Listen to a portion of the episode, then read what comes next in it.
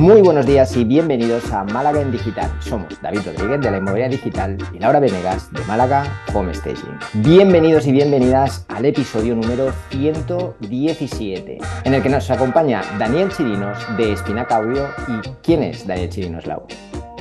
Así es, hoy nos acompaña Daniel, que es un publicista, ha trabajado como creativo desde 1996 y desde el 2005 se dedica al audio branding. Y ahora ya nos va a contar un poco cuál es la importancia del audio branding, qué es y, por qué se dedica a esto. Algo que muy poca gente sabe de él es que cuidó autos afuera del estadio, que nos contará cuál, me imagino que en Lima, y que su primer trabajo fue vender productos de limpieza de puerta en puerta. ¿Qué es lo que hace feliz a Daniel? Escuchar música, descubrir nuevos temas y artistas. Además, lo voy a contar así en confianza entre nosotros, tiene un grupo de música y luego les dejaremos el link para que lo escuchen en Spotify. Además, lo hace feliz escuchar a sus hijos, descubrir nuevos lugares con su familia, resolver desafíos de todo tipo y las conversaciones inteligentes con sus amigos. Bienvenido, Daniel, ¿cómo estás? Muchísimas gracias, Laura. Debo rescatar de esto que los inteligentes son mis amigos, yo solo los escucho. Vamos, yo creo que tienes mucho, mucho que aportar y mucho que decir. Daniel se mudó eh, hace unos meses a España, es originario de Perú y está aquí afincado en Málaga, así que es un placer tenerte y un placer que traigas algo tan raro como es esto del el audio branding. ¿Qué, ¿Qué vendría a ser y cómo llegaste a dedicarte a algo así? ¿Cómo se come? ¿Cómo se come? ¿no?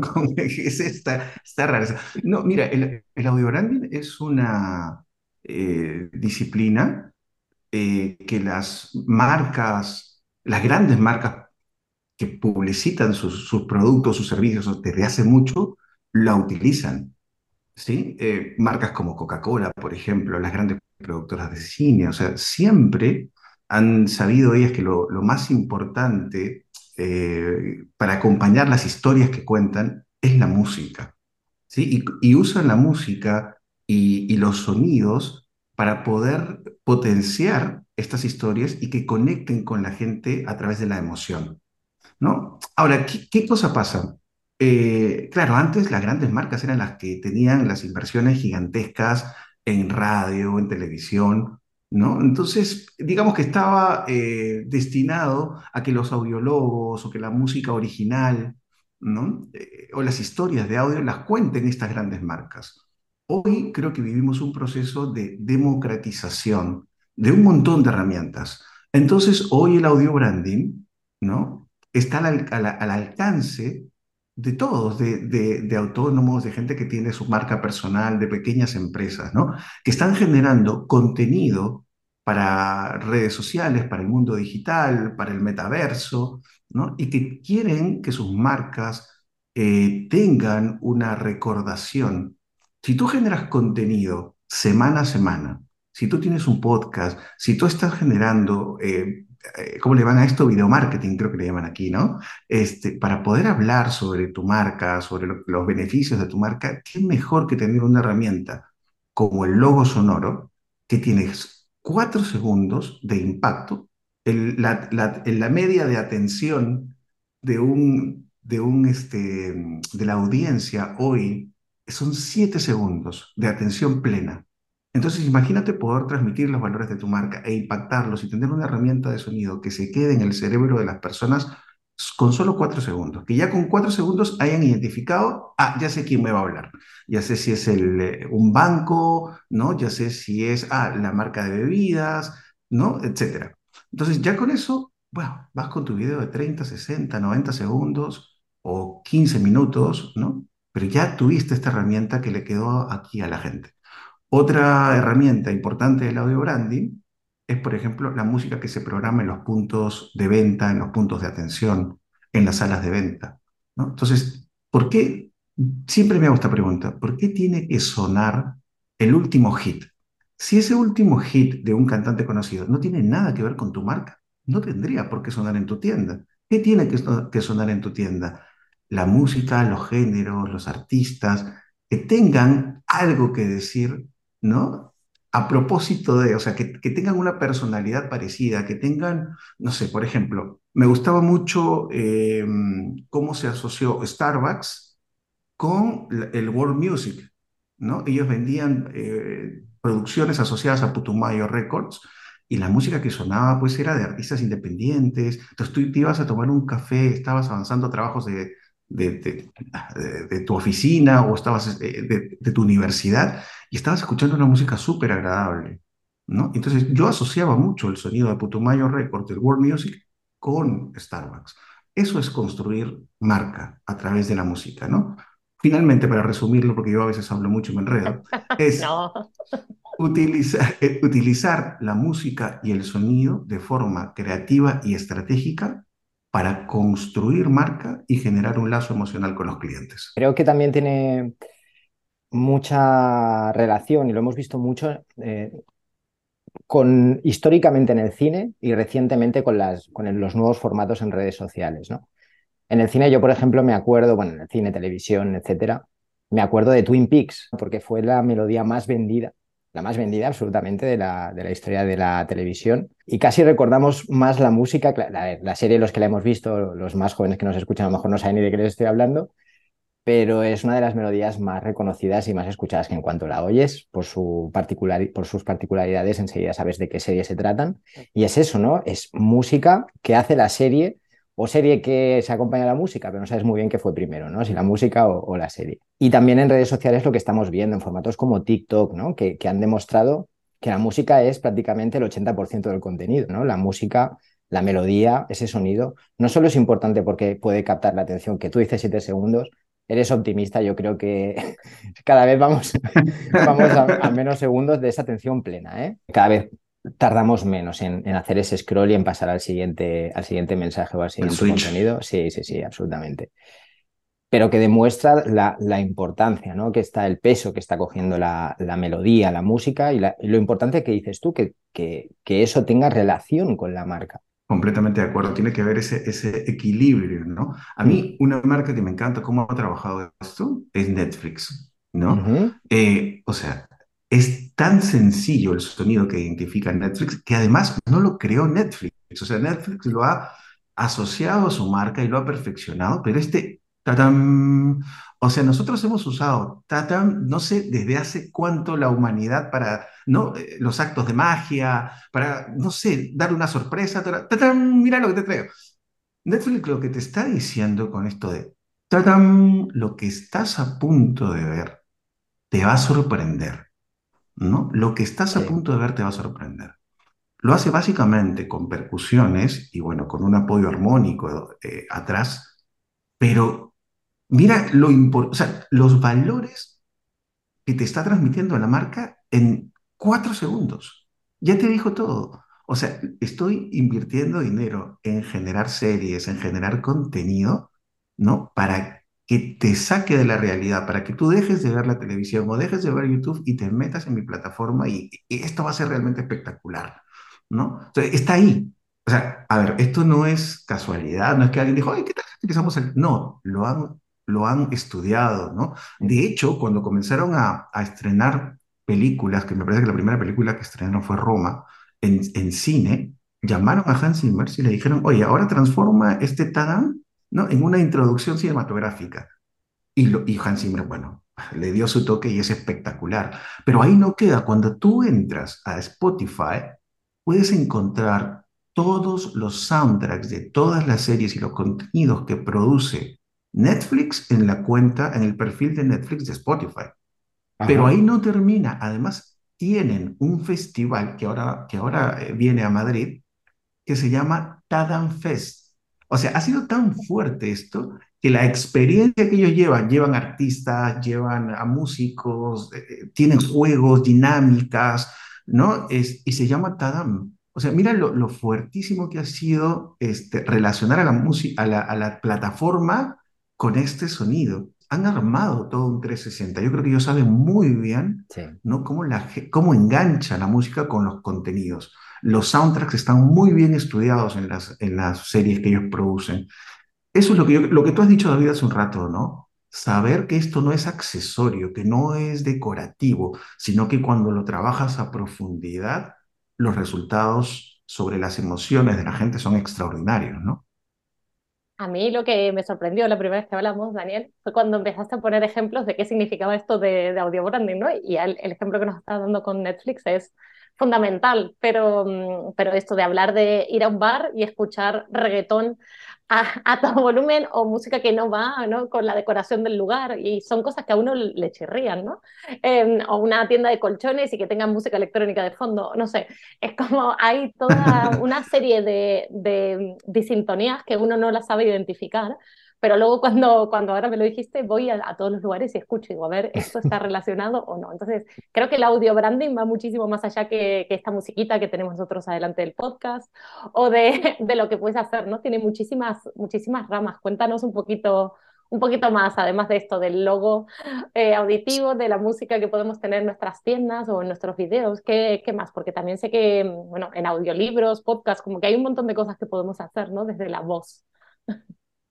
De acuerdo. O- Es que, es que, a ver, mira, Sin llegar a festivales, desde que ¿eh? nosotros, desde que nosotros abrimos un, un- un- un punto físico de atención, de experiencia, de venta, lo que sea, tenemos que ser conscientes de que ya hay cosas que suenan. Yo he ido alguna vez a alguna panadería en la que el el congelador sonaba, pero sonaba, o sea, generaba ruido. Y era uno de los ruidos, son de esos típicos ruidos que te molestan y te botan del sitio. Que un cliente se vaya porque, a ver, el cliente no tiene por qué entender qué cosa era ese ruido que le molestaba, ¿no? Pero los clientes se van, así como cuando hay música que, es agradable, te suma a la decoración, a la iluminación, al olor, y tú dices, yo aquí me quedo un rato más, me dan ganas de quedarme 5 o 10 minutos, y esos 5 o 10 minutos ¿no? impactan en el, en, en el- tu ticket de compra. Te quedas cinco minutos más en una cafetería y te compras un cafecito, pides un café más. ¿Cuántas veces hemos pedido uno o dos cafés más? Porque, es más, ya ni siquiera estaba la persona con la que estábamos conversando, pero te quedas un rato ahí, ¿no? Porque es agradable estar. Estás bien, estás a gusto, te apetece quedarte un poco más. Exacto, entonces impacta en las ventas. O sea, eh, un café son, no sé, uno, dos euros más, tres euros más, y si te pides un pancito, ¿no? Ahora, pero también tenemos que ser conscientes de estos, de estos ruidos, porque estos ruidos espantan al cliente y sobre todo tienen un impacto negativo sobre nuestros colaboradores, sobre la gente que trabaja en nuestro punto de venta. O sea, he sabido de gente que llega todos los días con dolores de cabeza porque, claro, tiene estos ruidos, un aparato que está sonando más de lo que debe, ¿no? Este, o por ejemplo, me ha pasado, ¿eh? Porque nosotros programamos música para, para una de las tiendas de mejoramiento del hogar en, Lima, Perú, y claro, a veces sucede que dicen, el volumen está muy alto, ¿no? Ok, está muy alto.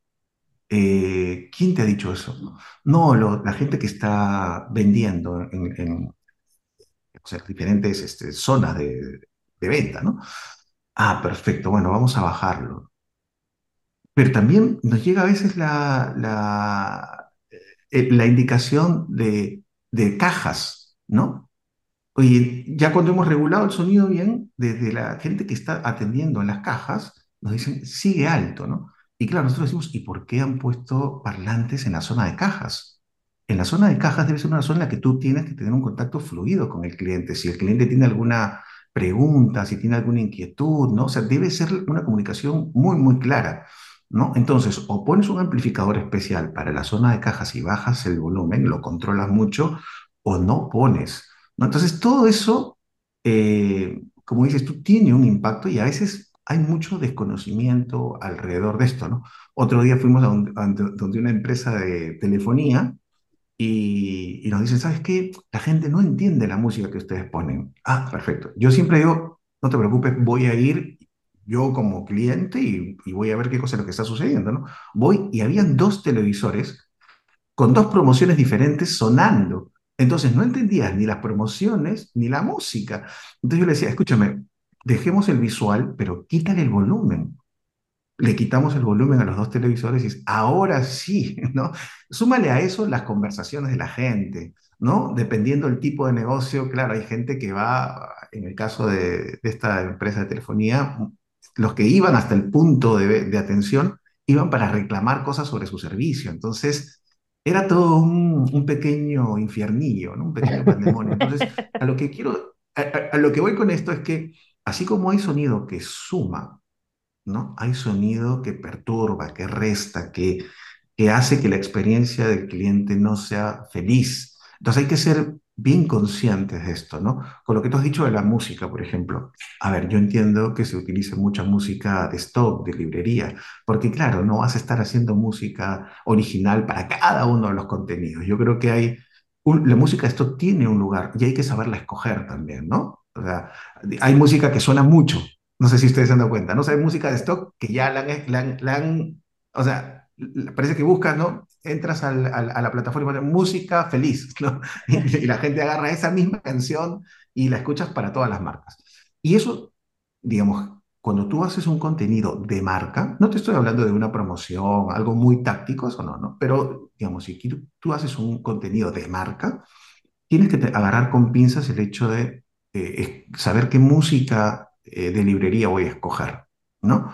Porque puede, estarla, puede haberla usado tu competencia o la puede haber usado peor que tu competencia, la puede haber usado pues una, una, una plataforma de pornografía, por decirte, para, ¿no? Entonces tú quieres asociarte a eso.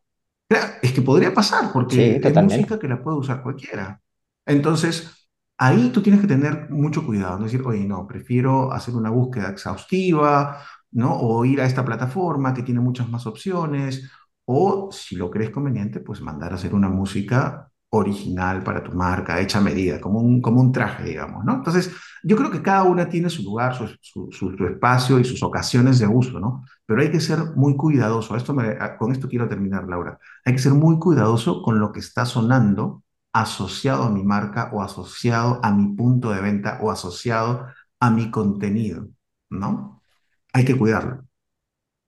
Yo estoy, estoy muy de acuerdo y además es que tal y como vemos un poco la tendencia de mercado en lo que es la creación de contenido, es muy palpable. Eh, una de las cosas que me han llamado más la atención a lo largo de estos años, yo sigo a bastantes creadores de vídeo, creadores de contenido en vídeo, videógrafos y fotógrafos, y de cómo cada vez más ellos mismos admiten que donde más están invirtiendo es en el audio, es en la música, porque se han dado cuenta de que los vídeos en los que cuidaban esa música tenían mucha más, eh, la, visualización era durante más tiempo y es gente que se dedica a esto. Ellos ganan dinero en función de cuánto tiempo está viendo la gente sus vídeos, cuántas veces se comparten, etcétera, etcétera. Entonces les interesa que la gente permanezca en ese vídeo el máximo tiempo posible.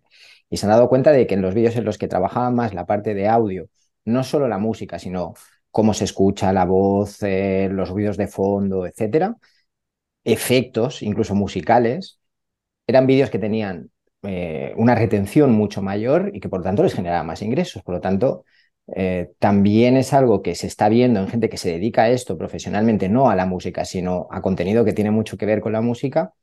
Y también lo ves en plataformas. Cada vez hay más plataformas que están vendiendo música que está creada, entre comillas, ¿eh? es música de stock, pero son creadores independientes que están subiendo canciones que a lo mejor sí que se comparten por dos o tres negocios diferentes, pero que no es lo mismo que esos sitios de stock donde encontrabas las canciones que dices tú, ¿no? Música feliz y que se descargaba por miles porque era gratuita o casi gratuita, pero cada vez hay más plataformas de estas donde la calidad de la música es muy alta, pero que la puedes eh, recibir a un coste bastante contenido, ¿no? Entonces, se ve, se ve que como de forma natural el audio cada vez tiene más peso, la música tiene más peso y la calidad de ese audio está teniendo un efecto directo en, la pasta, en, el dinero que esta gente está ganando. Completamente. Y las marcas van a, yo creo que hacia el futuro, eh, van a tener que invertir eh, muchísimo.